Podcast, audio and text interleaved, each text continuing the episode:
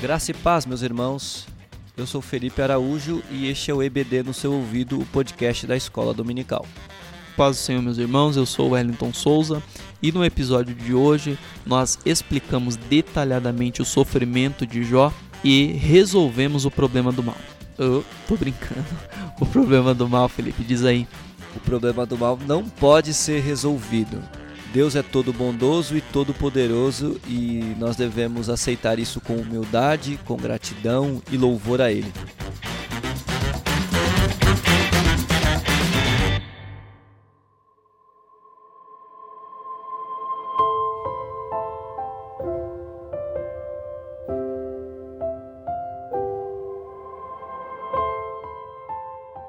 Jó, capítulo 1 e o verso 13.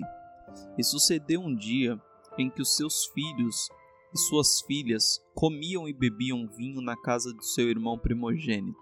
Que veio um mensageiro a Jó e lhe disse: Os bois lavravam e as jumentas passiam junto a eles. E eis que deram sobre eles os sabeus e os tomaram, e aos moços feriram ao fio da espada e eu somente escapei para te trazer a nova. Estando este ainda falando, veio outro e disse: Fogo de Deus caiu do céu e queimou as ovelhas e os moços e os consumiu. E só eu escapei para te trazer a nova. Estando ainda este falando, veio outro e disse: Ordenando os caldeus três bandos, deram sobre os camelos e os tomaram, e os moços feriram ao fio da espada, e só eu escapei para te trazer a nova. Estando ainda este falando, veio outro e disse: Estando teus filhos e tuas filhas comendo e bebendo vinho em casa de seu irmão primogênito, eis que um grande vento sobreveio da além do deserto e deu nos quatro cantos da casa, a qual caiu sobre os jovens e morreram, e só eu escapei para te trazer a nova. Então Jó se levantou, rasgou seu manto e rapou sua cabeça e se lançou em terra e adorou. E disse: Nu saí do ventre de minha mãe e nu tornarei para lá. O Senhor deu e o Senhor tomou. Bendito seja o nome do Senhor. Em tudo isso Jó não pecou, nem atribuiu a Deus falta alguma. Jó capítulo 2, verso 6. E disse o Senhor a Satanás: Eis que ele está na tua mão, poupa, porém, a sua vida então saiu Satanás da presença do Senhor e feriu a Jó de uma chaga maligna, desde a planta do pé até o alto da cabeça. E Jó, tomando um pedaço de telha para raspar com ele as feridas, assentou-se no meio da cinza.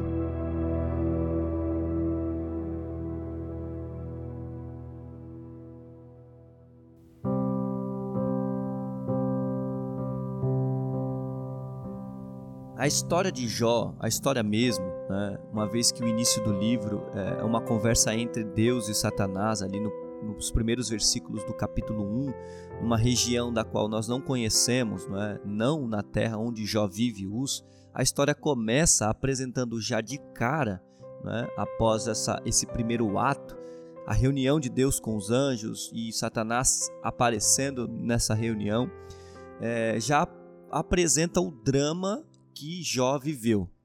Sem rodeios, nós encaramos uma história de dor e sofrimento inigualáveis. Talvez, talvez, tirando o sofrimento de Jesus Cristo né, na cruz, momento em que o Mestre, o nosso Mestre, não sente só a dor física ali da cruz, dos pregos, da coroa de espinhos, do sangue escorrendo, a dor psicológica, mas também ele sente a punhalada da separação que ele tem de Deus, por conta do pecado que ele está tomando sobre si, como o profeta Isaías diz, o drama de Jó seja o maior dos dramas de sofrimento das páginas da Escritura.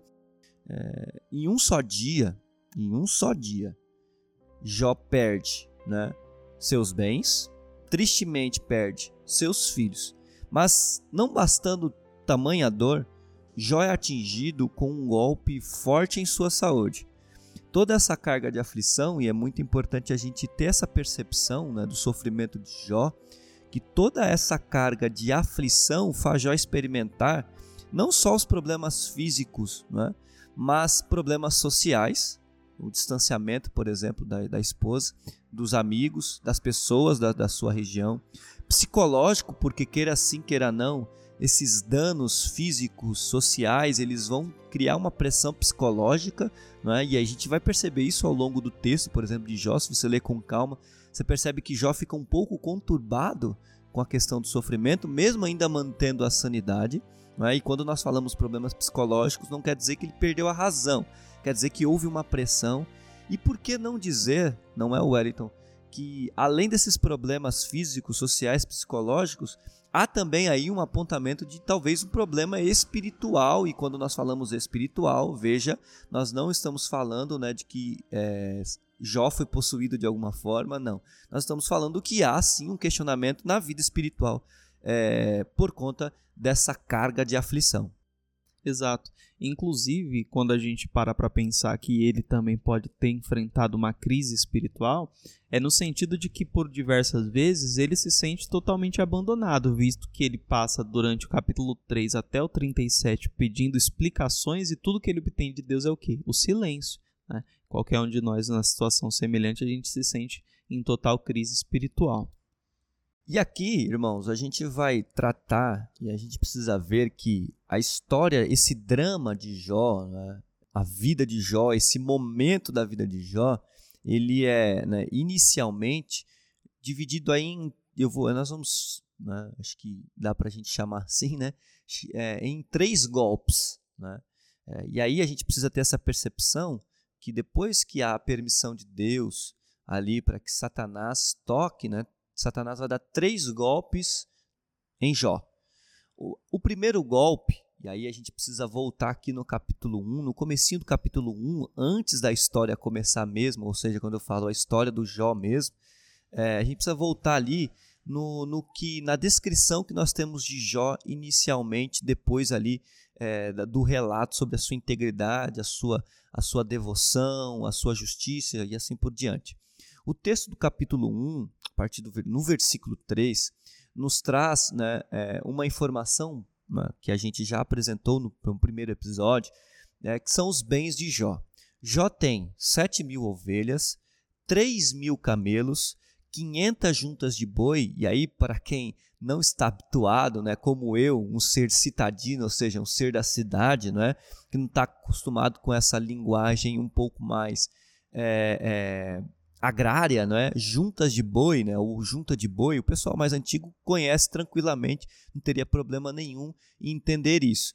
Mas o pessoal mais novo pode ter uma dificuldade. Junta de boi é, são aqueles dois bois colocados um ao lado do outro para fazer algum tipo de tração, seja no arado, seja para transporte de alguma coisa. É só lembrar das carroças lá onde tem dois bois, aqueles filmes mais antigos ou no Nordeste mais antigo em que o pessoal tinha aqueles dois bois carregando ali, fazendo o arado. Tudo bem? Então, quando nós fazemos essa conta, 500 juntas de boi, nós chegamos e multiplicamos por dois, nós percebemos que Jó tem mil bois e ele tem mais 500 jumentas. É, além disso, o texto no capítulo 1 e no versículo 3 mostra para gente que Jó tem muitos servos, e o texto vai dizer algo muito interessante, que é, ele era considerado o homem mais rico, né? ou o homem mais importante, ou mais rico, ou o maior de todos no Oriente. Vai dependendo da versão. Há versões que vai dizer que ele era o mais importante, mais ilustre. Há versões que vão dizer que ele era o maior de todos.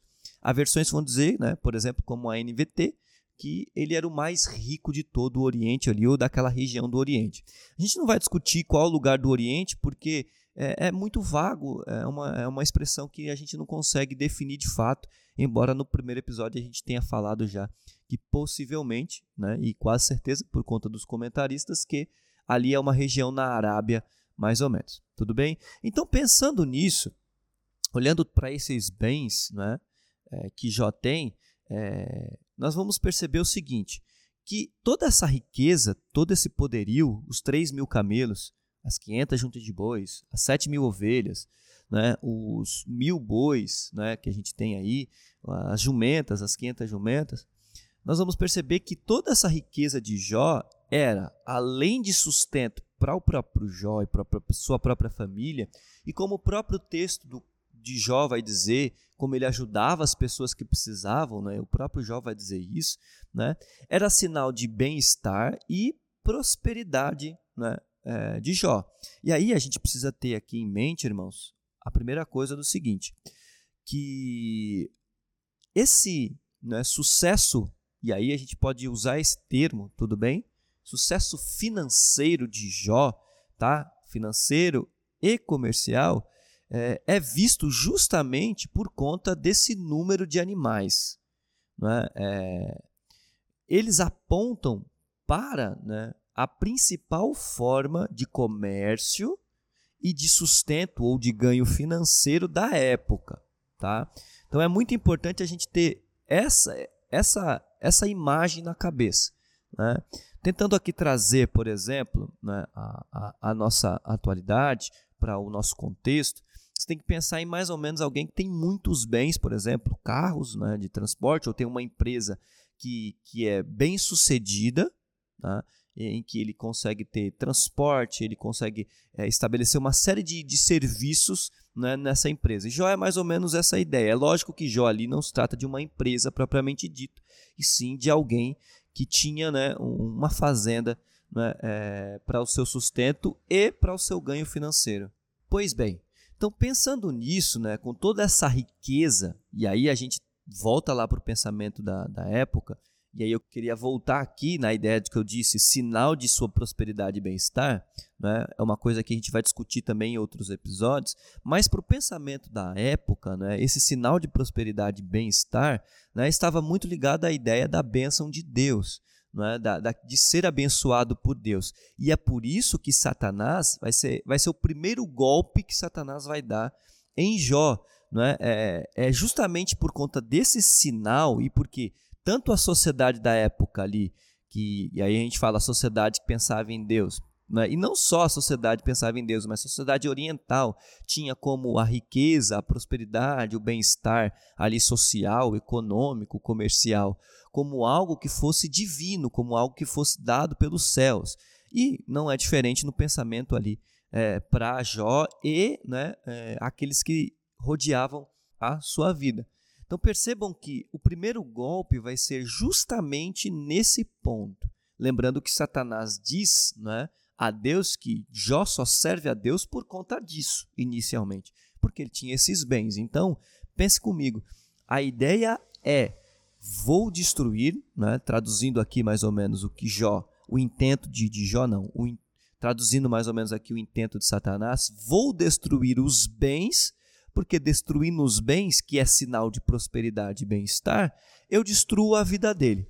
Tudo bem? Então, esse é o primeiro golpe né, de Satanás: tirar-lhe o sustento, a prosperidade, o bem-estar social, econômico, comercial.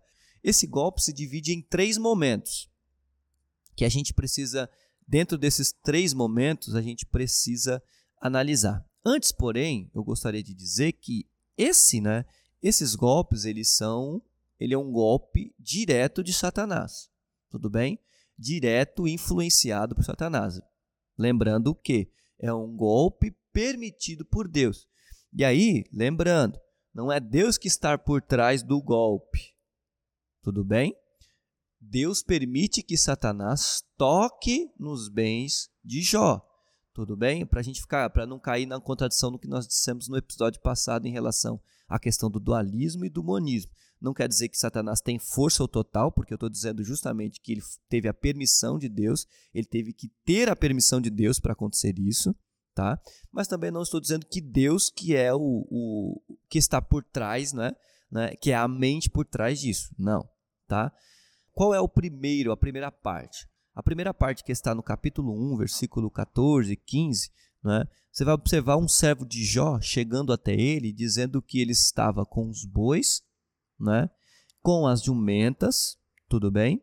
Ou com jumentos, com algumas traduções, vai de jumentos ou jumentas, e de repente os sabeus atacaram os servos e roubaram né, esses bois e esses jumentos. Aqui a gente precisa entender que esses animais são os animais de carga tudo bem? Os jumentos, por exemplo, animais de carga. Então veja que os jumentos eram usados como num meio de trazer a carga e levar a carga para um lugar. É bem possível que seja isso.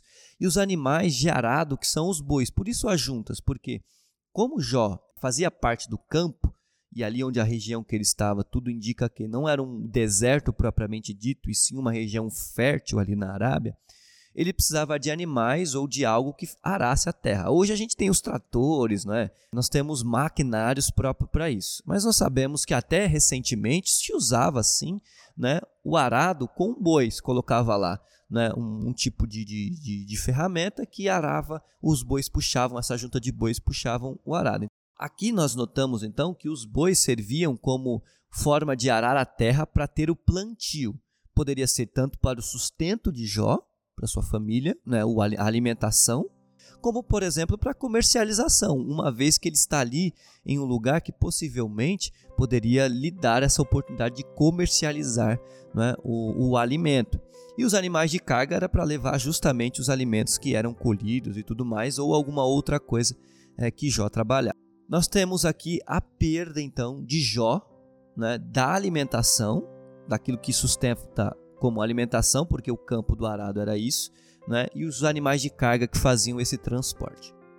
Uma curiosidade: os sabeus, né, que nós lemos aí no texto do capítulo 1, é um grupo que é apresentado nas escrituras de três formas diferentes. Entretanto, o que se acredita muito provavelmente que esse grupo é associado a Temá. Se você pegar Jó 6:19, você vai observar que o texto diz assim: As caravanas de Temá procuram esta torrente. Os viajantes de Sabá por ela suspiram. Então existe uma associação entre esses dois termos, né, identificados com Sabá, das inscrições assírias né, de Tiglat-Pileser. Ah, quem é esse, Felipe? Tiglat-Pileser III. Foi um rei da Assíria, tá, que governou mais ou menos entre 744 745 a 727 a.C e Sargão II, que também foi um outro rei da Síria que governou né, é, posteriormente ali 722 a 705 antes de Cristo, no final do século 8, ali se vocês perceberem.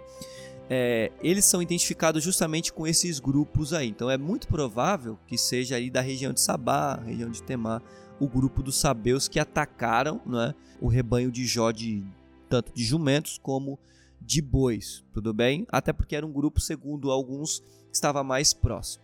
Esse grupo aí provavelmente eram conterrâneos né, daquela rainha que se encontra com Salomão em 1 Reis capítulo 10, a rainha de Sabá. Isso, bem provavelmente é um grupo que está associado a, a esses. É claro, irmãos, que como em, em se tratando dessas questões históricas mais distantes de nós, nós só podemos apontar o que é provável. Né? A gente não pode apontar a certeza né, historicamente daquilo, porque são fatos que são mencionados, por exemplo, em textos antigos, mas que às vezes não ficam claros. Então, prefere-se muito é, colocar o saber justamente dentro dessa região aí né, que nós mencionamos.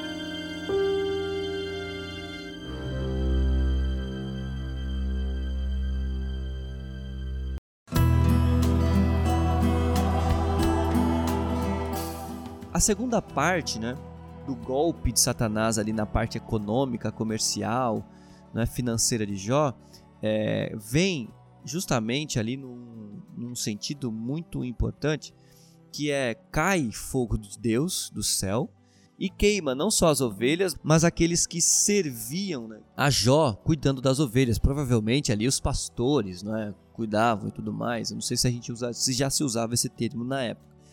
E aí a gente precisa entender que as ovelhas elas faziam parte da produção de tecido, provavelmente, até porque são muitas ovelhas, né? O texto vai dizer, né, que Jó tinha cerca de 7 mil ovelhas. Então, né, além de, por exemplo, talvez servir de alimento, mas possivelmente servia para tosquia e, e tecido, né? E criar tecido ali e tudo mais, que era uma das principais formas da, da época, né? E sobretudo da antiguidade de sobrevivência, tudo bem? Você ter ovelhas, fazer a tosquia, vender a lã para tecido e tudo mais. É muito importante né, a gente perceber isso, que ó, veja, ele, ele vai no, na questão da alimentação, e ele vai mexer no sustento ali da alimentação, porque pensa o seguinte: é óbvio que Jó provavelmente fazia é, negócios e tinha algumas coisas, muito provavelmente, né, compradas de outros grupos, mas veja, na época, né, a gente precisa entender que não é como hoje, por exemplo, a gente tem uma empresa e vende um serviço. Só que a gente não tem um outro serviço e a gente compra um outro serviço de outra pessoa. Felipe bugou. Por exemplo, você tem uma empresa de, né, de roupa. Você não fabrica na sua empresa de roupa alimento. Você não tem ali um processamento de alimento. Então você compra né, o alimento de outra pessoa. É diferente de Jó e diferente dessa situação aqui e da situação do Oriente. Muito do que eles tinham como comércio, como é, sustento de vida, meio de vida, mesmo até os mais ricos, embora eles comerciavam com os outros, faziam também parte do seu próprio sustento. Então, quando ele perde lá os animais de alimentação ali, que carregavam, que aravam a terra, ele tem problema no campo, né? ou seja, um problema de sustento alimentar. Quando ele perde o animal de tosquia, que são as ovelhas, né, ele também perde ali parte da sua produção de, de roupas, de tecido que ele poderia usar para a própria família, que ele poderia fornecer para a própria família, para os servos e tudo mais. Porque o pensamento não era igual o nosso, né? não é igual o moderno propriamente dito, de que você tem que comprar as coisas dos outros propriamente dito. Você tinha que colocar isso, usar isso, o que você tinha é em mãos, e no caso de Jó, Jó tinha bastante. Uma outra curiosidade, tá? A expressão fogo de Deus é associada frequentemente com relâmpagos. A gente fica imaginando o fogo de Deus, né? É, é, eu, quando era mais novo, pensava dessa forma. Eu imaginava o céu se abrindo e descendo uma labareda de fogo, queimando tudo.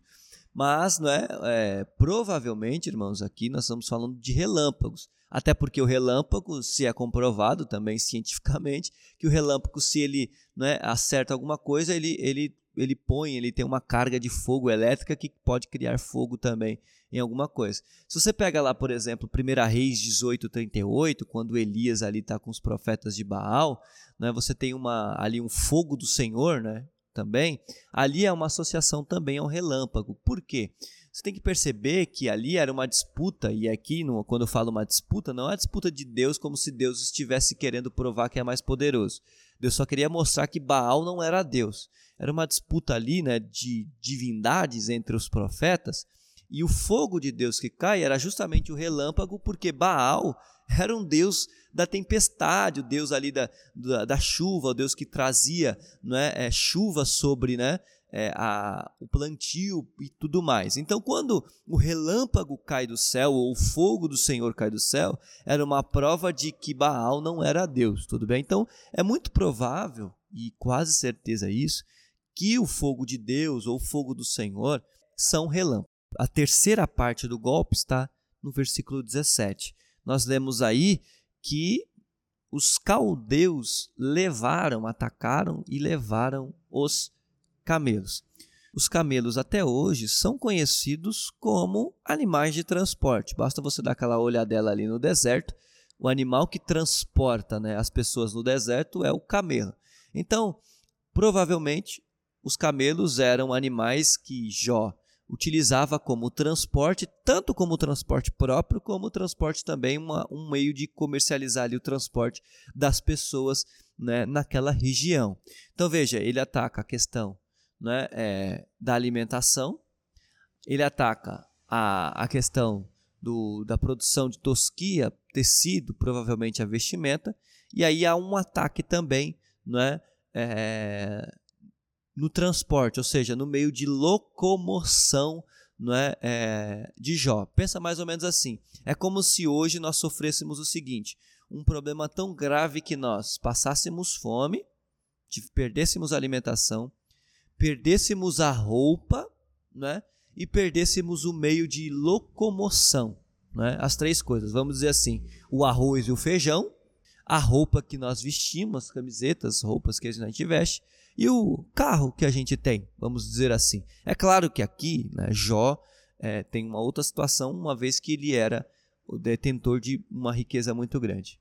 Para lembrar, os caldeus, tudo bem? São os caldeus mesmo, né? Ah, são aqueles que aquele grupo de onde vem, por exemplo, o Império Babilônico E, por exemplo, né, nós podemos citar aqui Nabucodonosor como um dos principais caldeus ali que a gente conhece no texto, nas escrituras sagradas, e não só isso, na história também. Então veja não é, que Jó perde todos os seus bens, não é, por meio dos quais ele mantinha sua vida, bem como sua riqueza, num só dia, bem como também a sua, a sua vida financeira.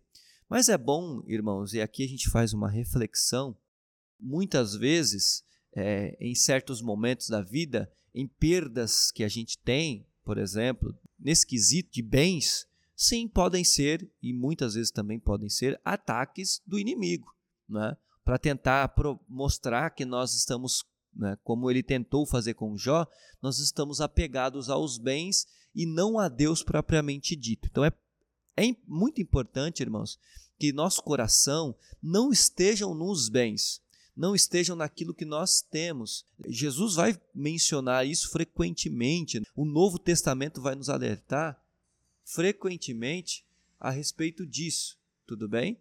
A respeito dessa ideia de que nós não podemos colocar o nosso, nosso coração nos bens, naquilo que nós temos. Porque, por exemplo, Satanás pode vir atacar esses bens, e quando nós perdemos esse, esses bens e estivermos com o coração nesses bens, nós podemos ser desleais, como nós mencionamos no episódio passado, desleais, infiéis e perdermos a confiança em Deus.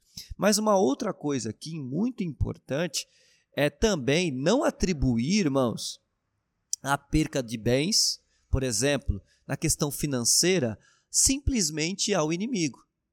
Às vezes, nós podemos ter problemas financeiros por causa de acúmulo de dívidas. E isso não é nem um pouco é, ação de Satanás, e sim uma responsabilidade minha. Se eu acumulo dívidas e mais dívidas, vai chegar uma hora que eu vou ter problemas econômicos. Seja a pessoa né, de classe média, seja a pessoa um pouco mais pobre, ou seja uma pessoa rica. Se ela acumula muita dívida, ela vai ter problema financeiro. Também pode ser por uma irresponsabilidade financeira, um, um mau investimento, uma coisa mal feita. Né? Um, e aí, mau investimento não se trata simplesmente do mercado financeiro. Por exemplo, você pode querer construir uma casa, não fazer as contas direito, investe o seu dinheiro e você não consegue terminar e entra em problemas financeiros. Então a gente precisa ter responsabilidade. Há causas também nos problemas econômicos do país. Por exemplo, nós vivemos hoje uma pandemia que está é, tomando aí a parte econômica de muitos países. E com isso, a gente tem né, problemas econômicos acontecendo em várias famílias, com várias pessoas. Isso não quer dizer que é o inimigo. Isso é um problema econômico no país, ou um problema econômico decorrido de alguma, de alguma outra coisa, por exemplo. Né? É, é, então a gente precisa ter muito cuidado para atribuir todos os problemas econômicos a Satanás. Ah, existem problemas econômicos na minha vida ou na sua vida que podem ser né, ataques diretos de Satanás? Sim. O que, que eu tenho que fazer? Eu tenho que ter discernimento de perceber de que meu coração não deve estar nesses bens para manter minha confiança em Deus. Mas há problemas financeiros que podem acontecer não por causa de Satanás, mas sim por conta da minha própria irresponsabilidade é, dentro desse ponto, Felipe, é bom a gente pensar porque assim, saber a origem do sofrimento para algumas pessoas talvez seja um, um refrigério, vamos dizer assim, né? A pessoa ela quer saber o porquê, mas às vezes ela quer saber a origem e em determinado momento Jó fica também nesse dilema de querer saber a origem, né? Então é, é importante essa questão que você traz, por exemplo, dessas perdas econômicas e trazendo para os nossos dias, nós refletimos que muitas vezes essas questões elas têm, elas têm diversas é, origens. Eu, né, eu posso estar, como você citou, sendo mal administrador das minhas finanças, ou pode ser algo é, que tenha origem, por exemplo, se eu sou componente de uma família, no caso, vamos supor, de uma irmã que esteja nos ouvindo agora e ela é uma esposa dona de casa, e às vezes ela, por reflexo, né, indiretamente acaba arcando com uma má administração do chefe da família quando ela não é participante ali dessa administração. Existe a pessoa que ela vai ser afetada por uma perda econômica, como você citou, por uma razão evitável, por exemplo, um desastre é, que aconteça, mas que seja consequência de uma ação do ser humano, como a gente vê os desastres naturais que são consequência do, do homem sendo cruel com a natureza, etc. E, tal. e aí tem as situações que são além do homem, que é a questão, por exemplo, de uma praga, de uma pandemia, de uma doença. Então tem várias origens. De todo modo que eu citei aqui é para pessoas que às vezes sentem que saber a origem do sofrimento vai trazer algum tipo de, de consolo. Mas o que, que nós aconselhamos? De todo modo que as pessoas, elas, diante da perda, elas permaneçam fiéis diante de Deus, como Jó. Bom, irmãos, e aí, esse não é o, o único golpe. Há um golpe que talvez seja um dos mais tristes que a gente pode ler. E aqui, irmãos, eu gostaria de chamar a atenção. Nós não podemos ler a primeira parte com os bens financeiros a gente até é, compreende porque é algo, é algo que pode acontecer em determinadas situações. Mas o golpe que Jó sofre depois né, é um golpe muito triste. Então leia essa história não simplesmente um drama, uma história a pepassar, como se fosse um filme ou uma, uma história de um livro e tudo mais, né, que apresenta algum tipo de sofrimento. Faça com que o seu coração ele se compadeça da situação e perceba como esse sofrimento é muito, mas muito além deste primeiro golpe que Satanás dá em Jó.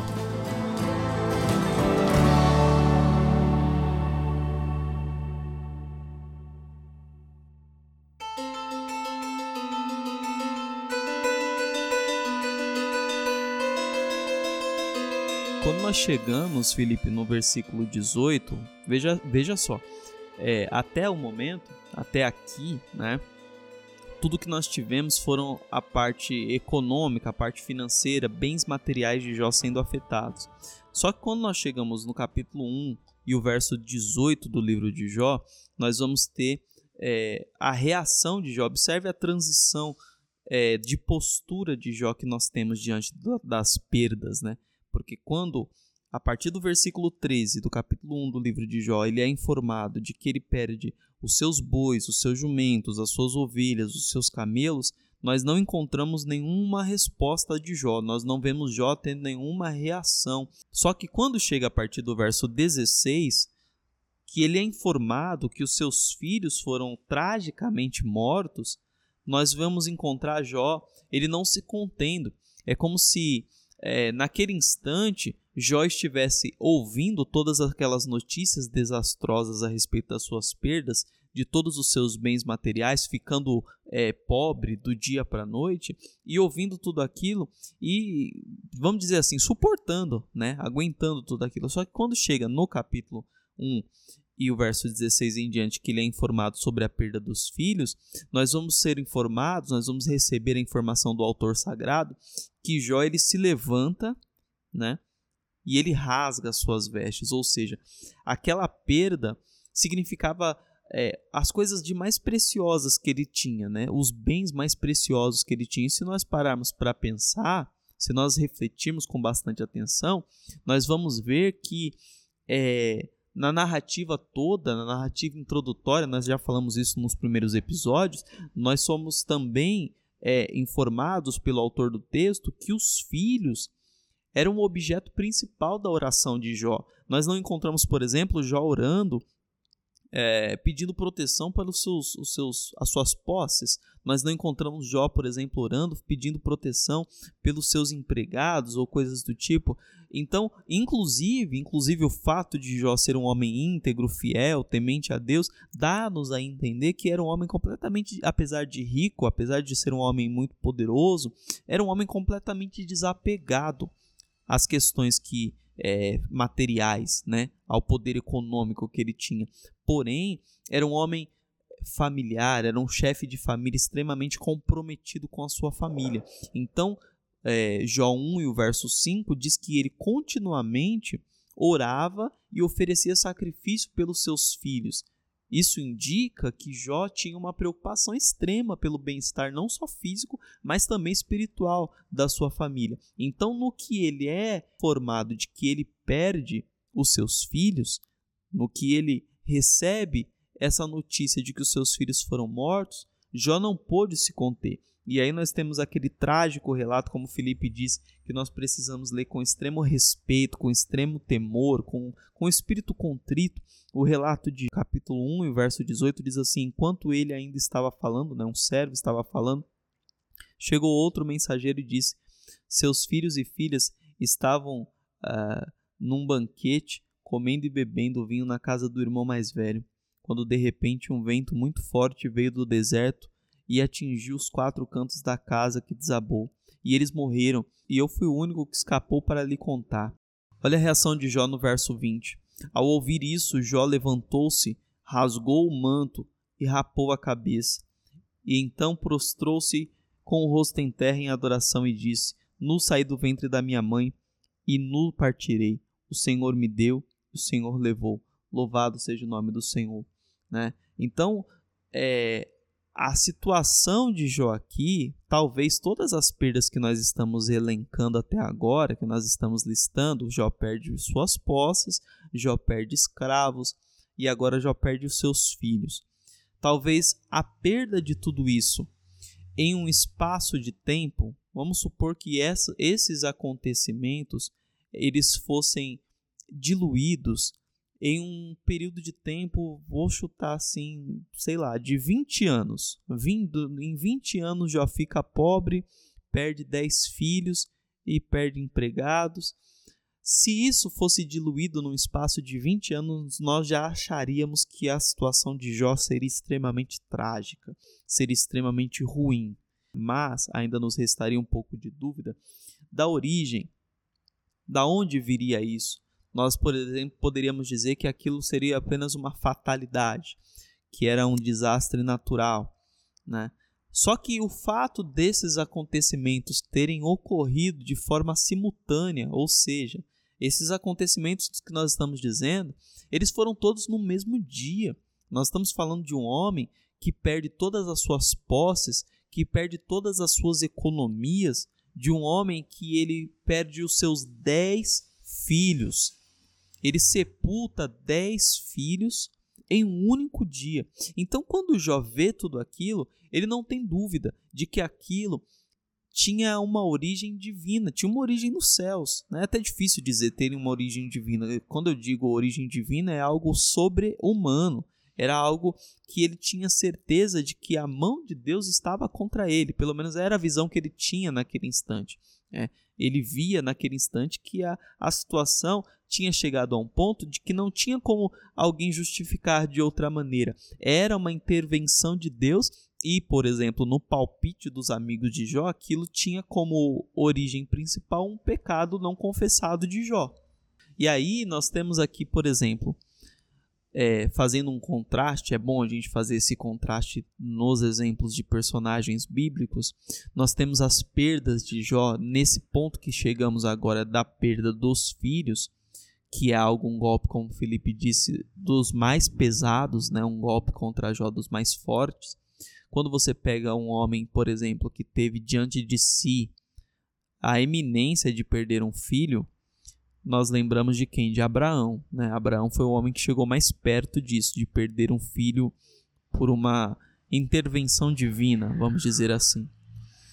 E aí o texto de Abraão vai nos dizer que quando Abraão ele é convocado por Deus em Gênesis 22 para apresentar o seu filho em sacrifício, ele chama isso, o próprio Abraão chama isso de um ato de adoração né? Ele vai adorar no monte.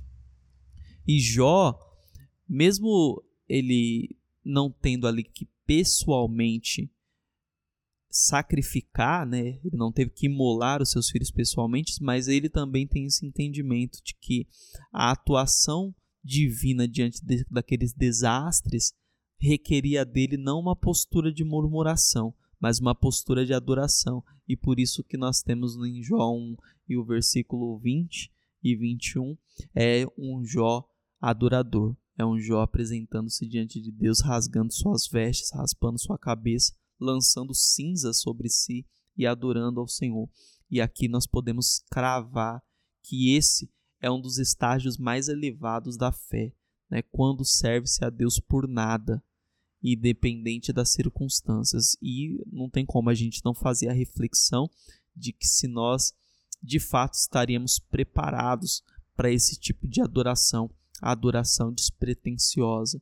E, inclusive no episódio anterior, Felipe, a gente discutiu um pouco a respeito desse assunto, porque a nossa, a nossa teologia, o nosso pensamento, ele é muito preparado para dizer ao pecador, convidá-lo a vir a servir a Deus como recompensa ou, ou em busca de uma recompensa. Né? Então, nós somos treinados, a nossa mente, treinados não por Deus, mas a nossa cultura, a nossa mente, ela se prepara sempre para justificar a nossa fidelidade a Deus ou para justificar a nossa obediência a Deus como sendo algo que nos trará um resultado. É chamada a teologia retributiva, né? É muito complicado porque a nossa nossa cabeça no, nos tempos atuais, né? Ela ela funciona de um jeito que nós só fazemos algo se nós temos alguma coisa em troca. E, e isso é, é muito complicado quando nós colocamos em relação à fé em Deus, porque se eu sirvo a Deus só porque Deus pode me recompensar, então o meu coração de fato está distante dele. Jó nos dá um exemplo, e aqui é muito interessante, porque o que Jó faz né, é algo de tremenda profundidade, uma vez que nós, por exemplo, ao perdermos coisas básicas, né, coisas simples. Muitas pessoas, nós, muitas vezes, negamos a Deus, às vezes por problemas básicos, né? É, nós já amaldiçoamos a Deus ou né, negamos a sua existência, desistimos da vida com Deus. Né? E é claro, aqui eu não estou diminuindo aqui o, o, problema do mal, né? É, porque não é, não é uma coisa simples. Mas veja que o sofrimento de Jó, né? e ele perde as riquezas, ele não esboça nada, mas ao perder os dez filhos de uma vez só, o sofrimento de Jó é tamanho, é tão grande, né, é, que só lhe resta uma coisa. Né? Na verdade, ele tem duas opções. Né? Ou ele, de fato, né, nega, ou ele adora a Deus, e ele faz justamente o que é, né, o, a, talvez, talvez a atitude mais né, possível para ele ali e, e que nós devemos ter em coração é dar a nossa vida, mostrar que a nossa vida vem de fato de Deus e não estamos né, simplesmente ligados aos bens ou às coisas, inclusive. Né, é, até parece ser um pouco pesado dizer isso, né, porque a atitude de Jó mostra isso, que embora ele tenha perco todos os filhos né, ali, a vida dele era uma vida devota a Deus. Perfeito. E aí a gente pensa, vamos refletir a respeito do seguinte, Felipe. Uma coisa é você ser é, provado, não é? Uma coisa é você passar por uma aflição, por uma dificuldade, e você ter ao seu lado pessoas que de certa forma é, te incentivam ou te apoiam, ou enfim, mas tudo que já tinha nesse momento era uh, relacionamentos pessoais, né? Pessoas, estou falando aqui de pessoas, correto? Você já trouxe a questão é, de, de, de, coisas, né? questão material que ele perde, mas vamos pensar no âmbito de pessoas. Todos os relacionamentos de Jó nesse instante estavam completamente dilacerados. Então nós pensamos, por exemplo, os filhos que eu acabei de explicar, que eram objeto da oração de Jó, haviam morrido. Uh, Jó era um homem muito respeitado pelos seus servos, o que nos leva a crer que Jó não tratava os seus servos apenas como escravos, mas ele tinha uma relação muito boa com os seus, os seus servos, e ele havia perdido a maioria dos seus servos. Seus servos haviam sido mortos ao fio da espada, como nós lemos. Os amigos de Jó apresentaram-se diante de Jó, condoeram-se com Jó, ficaram em silêncio no início, só que depois se apresentaram numa postura que nós não podemos também é, é, crucificá-los, porque era uma postura, era um pensamento comum da época que se Jó estava sofrendo era consequência de pecado. Os amigos de Jó se posicionaram contra Jó, que Jó precisava se arrepender. E para fechar toda a questão, para a coisa ficar mais complicada, a esposa de Jó também ela entra nessa como sendo alguém que é, é, é um personagem que nós precisamos analisar nesse momento. Pense comigo, a esposa de Jó, ela é alguém que nós não temos uma biografia, que nós não temos nenhum pormenor a respeito do caráter dela, e aí a gente fica se perguntando que tipo de mulher é essa? Né? De modo geral, nós não, não aliviamos a barra da mulher de Jó, essa é a verdade. A gente, pregador, conhecedor da Bíblia, quando sempre estuda, a gente pega pesado mesmo com ela. Não à toa. Não à toa, porque de imediato que nós batemos o martelo é dizer que ela é a aliada de Satanás. Agostinho já dizia isso, os pais da igreja diziam isso, que ela era ajudante do diabo, e a gente, inclusive, quando lê no texto sagrado o relato a respeito, em Jó 2 e o verso 9, né?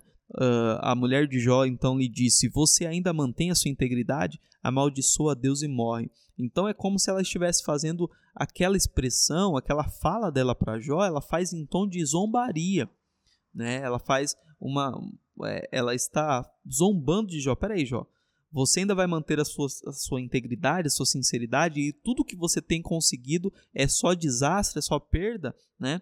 E então a gente entende isso como sendo um ato de zombaria e aí a gente pode concluir que essa mulher aqui, ela já tinha perdido a sua fé e queria que o seu marido, né, que o seu esposo Jó fosse no mesmo caminho. Correto? Agora vamos, vamos tentar pensar na mulher de Jó. Eu vou tentar, é difícil, mas eu vou tentar defender a mulher de Jó. Vamos tentar pensar a partir do ponto de vista dela, pensando nela como sendo uma pessoa não tão, não tão cruel assim, não tão severa assim. Vamos lá, tentar defender a mulher de Jó se é que isso é possível. Vamos pensar que esta mulher, ela está vendo seu esposo amado sendo afligido de todos os lados, sendo afligido por desastres naturais, por homens cruéis, né, os sabeus, os caldeus que vêm e, e roubam os bens dele ela está vendo o seu, o seu marido é, sofrer pela morte dos filhos. Nós já temos Jó agora nesse estágio doente, já está com o corpo cheio de chagas malignas, com a sua saúde completamente debilitada. Então, ela, como esposa, está vendo o seu marido amado. Veja, estou tentando defender aqui a postura da mulher de Jó. E ela vendo tudo isso, o que, que passa pela cabeça dela? Não é justo que o meu esposo, um homem íntegro, um homem bom, passe por tudo isso. Então, o melhor para ele, a melhor alternativa para ele é amaldiçoar a Deus e morrer, ou seja, ela é como se fosse, aqui outro tema, né, outra discussão, mas é como se a esposa de Jó, Felipe, ela fosse a primeira advogada da eutanásia. Então, essa é uma tentativa de justificar o pensamento da mulher de Jó, mas, como eu disse, é apenas uma tentativa, porque infelizmente não tem como defender a mulher de Jó, essa é a verdade. Não tem como defender, sabe por quê, meus irmãos? Porque a mulher de Jó faz exatamente o que o diabo queria que eles fizessem, que ele, Jó, fizesse. Ela é, sim, infelizmente, ela é alguém que naquele instante ela está completamente entregue ao desejo de Satanás, que é, é blasfemar contra Deus, é amaldiçoar a Deus por conta das perdas. E ainda bem que Jó refuta completamente a proposta da sua mulher e a chama de doida. É, Jó, Jó não, não, Tanto é que ele permanece até uma brincadeira entre os irmãos que depois que tudo é restabelecido, Jó não troca de mulher, né? Jó ele permanece com a mesma, né? Então, apesar de tudo, Jó ele não, não é severo com a sua mulher, ele chama ela de doida, né? Como qualquer uma das doidas assim falas tu, né? Receberíamos o bem de Deus e não, não receberíamos o mal. Jó capítulo 2, o verso 10. Ele respondeu: Você fala como uma insensata. E essa insensata, que é essa doida, é ele entendendo ela como sendo é, alguém falto de entendimento, alguém sem discernimento. Né? Então, Jó, apesar de tudo, ele entende que ela está falando daquilo por pura ignorância, ignorância no sentido literal mesmo da palavra, desconhecimento. E ele, por ser um homem com a fé mais amadurecida e o chefe da família, consegue ter essa postura diante da sua esposa.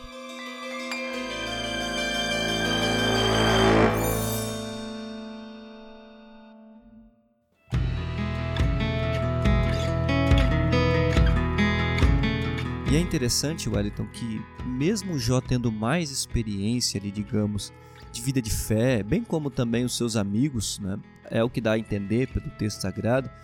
Mesmo assim, eles não conseguem chegar né, a uma conclusão ou a algo exato em relação ao problema do mal, né?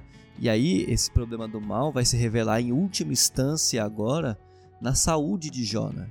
E você já meio que mencionou que depois né, do, dele estar ferido, a esposa meio que tenta influenciá-lo ou lhe dá uma opção, né? Para poder amaldiçoar Deus e, e morrer.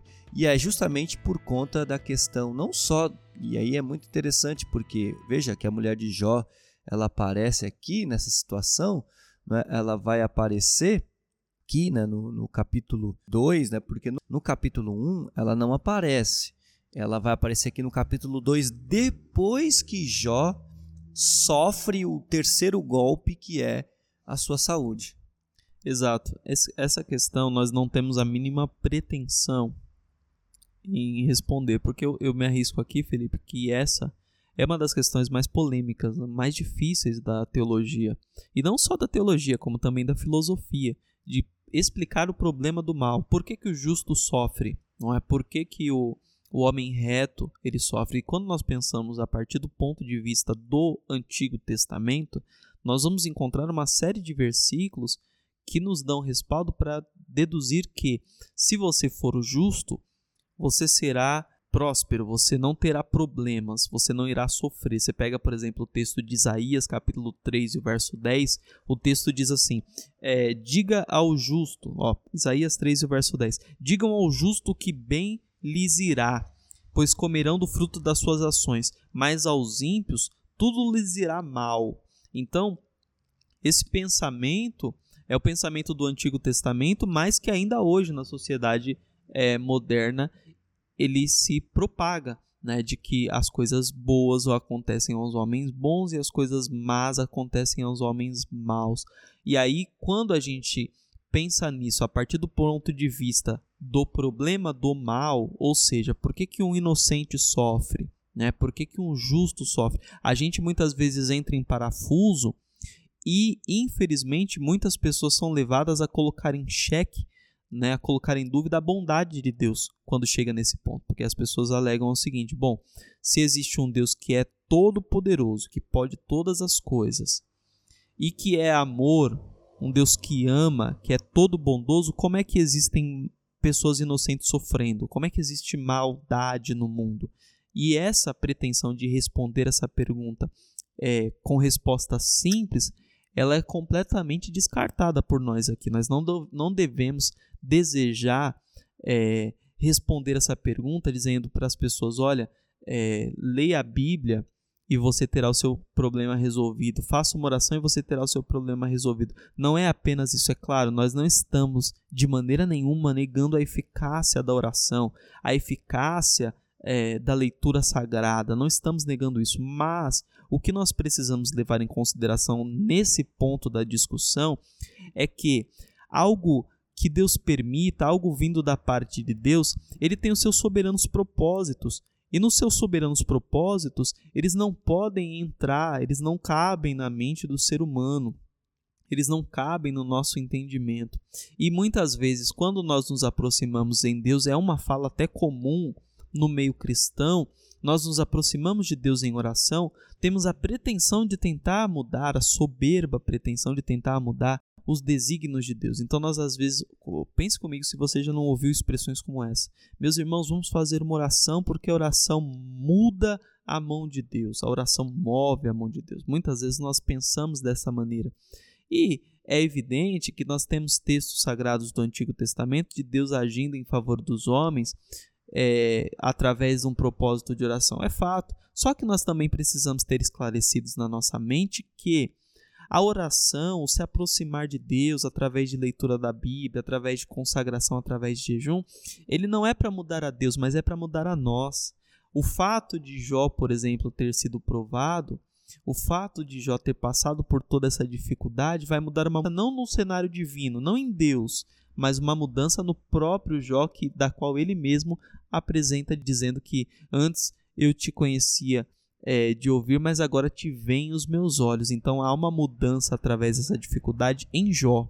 Jó é amadurecido, Jó é aperfeiçoado. Então não temos, repito, a resposta para o problema do mal. Mas uma coisa é fato: ao sermos afligidos pelo mal, que nós possamos ser aperfeiçoados. Esse ponto do, do problema do mal, né, ele vai ganhar um pouco mais de força justamente na situação da, da saúde de Jó, porque a primeira parte, né, que é, ela é dividida em quatro golpes, digamos assim, né, os bens, né, ali e tudo mais, e os filhos.